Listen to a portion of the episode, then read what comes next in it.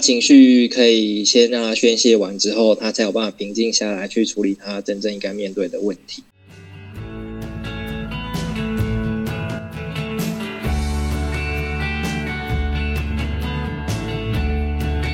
大家好，我们是华人共青职，还有爸妈湘潭市，我是阿中师。今天很有幸邀请到我们的徐静心律师来到现场录音，欢迎徐律师。嗨嗨嗨，大家好，听众好，阿忠好。Yes，徐律师，哎，徐律师很年轻哎，我听你这个打招呼的方式，在看您的那个俊俏的脸庞。您您您几岁了？您几岁？可以可以可以公公布一下吗？公布一下，这我们刚不是蕊过吗？就跟阿忠一样啊，十八岁啦，我们是十八岁的，没错啊。对，十八岁，十八岁一为活龙，青年有为啊。哦，我们直接十八岁就当律师了，这样。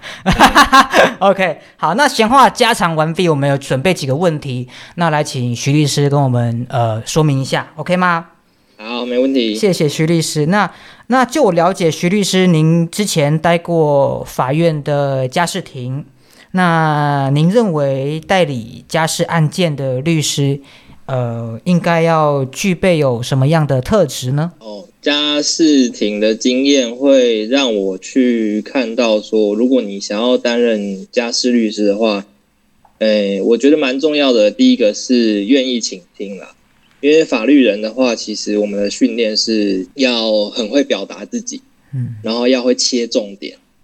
那常常会看到说，就是我们可能听当事人讲话还没讲完，那就可能会想要帮他切说，哦，你这个东西可能要怎么样怎么样处理，但是当事人会觉得就是，嗯，讲难听一点，有种便秘感，我都还没上完厕所，然后就被你切掉那种。那其实就是有时候你的疑问会在整个听完他的叙述以后，会有一个答案啊。所以其实我觉得愿意倾听是一个很重要的特质。那像我们有时候会说，诶，律师这一行其实是人家付钱，然后来就是讲他的故事给你听，所以其实对我们人生来说也是一个诶蛮丰富的体验啦。然后再来的话，我觉得呃要有好奇心，这个其实跟愿意倾听也有关系。嗯，对，那好奇心，嗯，因为我听到的特质比较多，就是呃有有有耐心啊，有爱心啊，这样有好奇心，我第一次听到，哎。是大概怎么样的状况？对啊，哎，因为其实我们的案件虽然就是每个人都有自己的生命，那其实我们案件类型会有一些系统化，就比如说哦，你这件是离婚啊，然后可能有一些大家会牵涉到小孩啊，然后又会有抚养费的问题，那可能一般人就会去觉得说啊，你这件可能就是怎样啊，然后也有可能听到一些。老律师啊，或是调解委员啊，都会跟当事人说：“哦，你这个我看多了啦。”可是其实，你如果保有一个好奇心的话，你就会知道说，其实每个人的生命历程跟他的故事，为什么他会变成今天这个样子，其实是有一段过程。那如果你可以保有你的好奇心，那其实就会让你比较有弹性，然后也会有耐心，想要去听这个人讲他的故事。那你也会。比较容易跟他建立彼此的信赖关系，那才有办法更好的去带领他。这样，OK。那这个好奇心这样子，我觉得听起来也像是要保有热情，对不对？因为你说，呃，有些呃老资格啊，做久了就觉得说啊，像冷冰冰的吧，还是我听多了啦，就是这样而已啦。啊，对，那处理的话啦，就是那用啦，因为做久了嘛。遇到问题都差不多，所以这个好奇心也是保有相当程度的热情。那这个热情也就是我们律师的一个温度这样子。那在处理家事案件吼，有温度的律师是我们知道的一个必要的一个特质跟条件。那这样，那除了有温度以外，那呃本身的法学知识也要很丰富嘛。那除了法学知识以外呢，你觉得还要具备什么样的知识来去让处理家事案件的时候可以更完整？哦，诶，像这个如何处理家事案件更完整的话，因为其实我们常常需要面对当事人的情绪是最高涨的时候，那甚至是他人生的最难关的一大关卡。那所以其实他可能会有很多情绪，所以呃，讲真的，我觉得如果我们有机会去接触到一些心理或是智商相关的背景知识的话。我们当然不会去完全取代于就是智商师或是心理师的专业，但是你可以去好好的承接住当事人的情绪，那你如果让他情绪有一个出口之后，他的脑袋的那个怎么讲，就是他情绪可以先让他宣泄完之后，他才有办法平静下来去处理他真正应该面对的问题。这样，对我们呃专业的法学律师，然后透过我们心理师的教育或是教导，然后你得到了一个怎么样去处理呃跟当事人这样子我们有负面情绪的关系的时候，怎么去承受，怎么去化解这样的负面情绪，有这样的工具是很重要的，对不对？OK，对，那那我还刚好看您的那个资料，您有在做一个粉丝专业。哦，对，你可以跟我们听众朋友们介绍一下您这个粉丝专业吗？我觉得很酷，因为哦我刚好看一下名字，他是说呃静心律师，然后后面有一一一句就是接着就是说静心听你说这样子，然后两个音是一样的。那你跟我们听众朋友们详细介绍一下您这个粉丝专业。哦，当然，粉丝专业的话，其实现在蛮多律师都有所谓的就是个人品牌经营的这个问题啦。那其实我也是有想说，我其实这个专业第一个是要让当事人能够找到我，然后第二个的话就是呃能在上面分享一些资讯，因为有一些资讯其实大家分享的都大同小异啦。但是我觉得就是透过一些读书学习啊，或者是说呃，我看到一些比较好的文章啊，或是怎么样的话，可以分享给当事人。那其实不管是在自己的方面，或是给当事人方面，都可以有一些学习成长。是，那我们要怎么样找到你啊？这个粉丝专业是在哪边可以去搜寻到呢？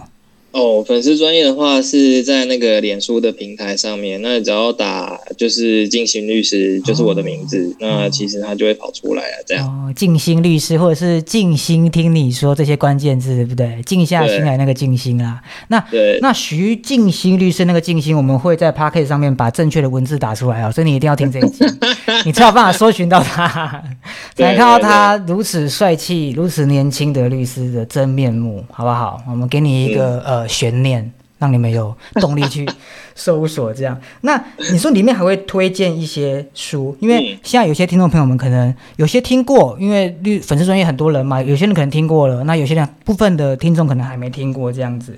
那是您在这边有有准备有两本书要介绍给我们听众，是不是？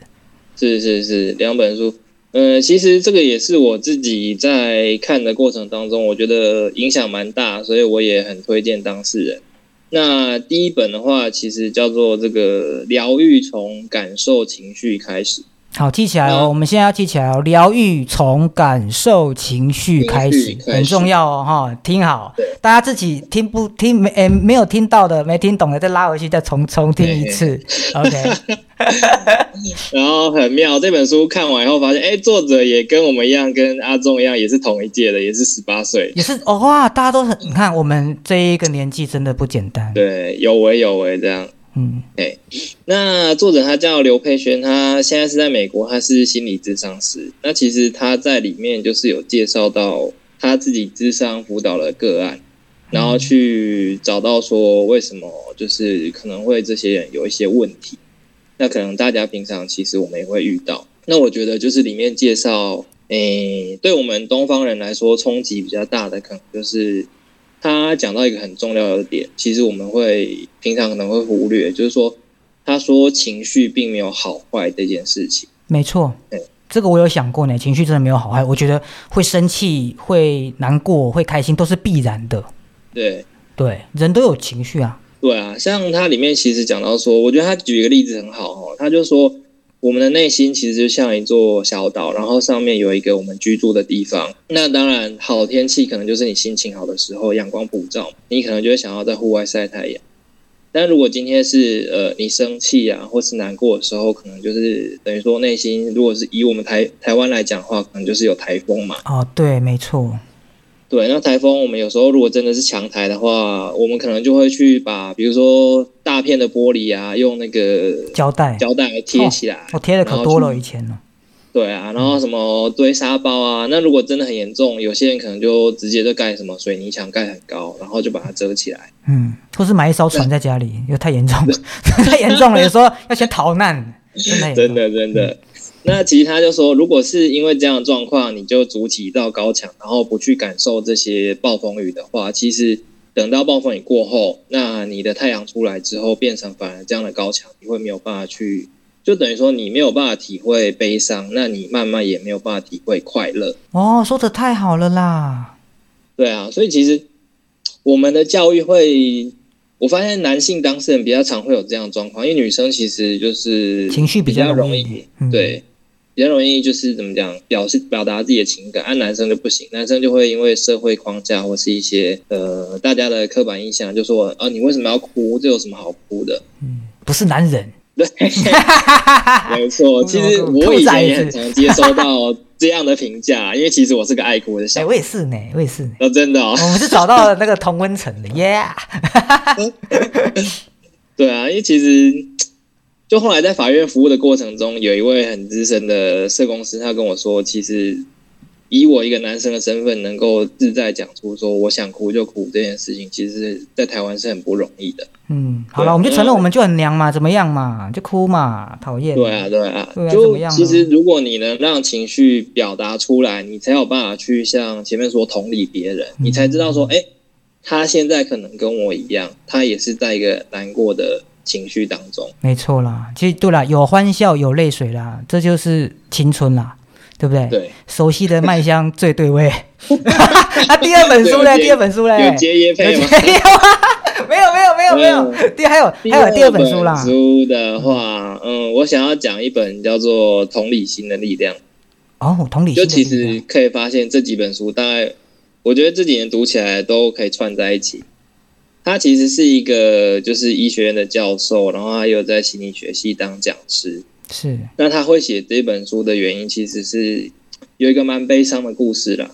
哦，就他弟弟其实就是呃有吸毒，那他弟弟吸毒之后，因为为了要逃避一些刑责就是责任哦，所以就逃到国外去。那因为那时候他们那时候其实通讯也不发达，所以他最后就接到弟弟一通电话说，呃，帮我告诉爸爸妈妈我很爱他。哇，这听起来像诀别。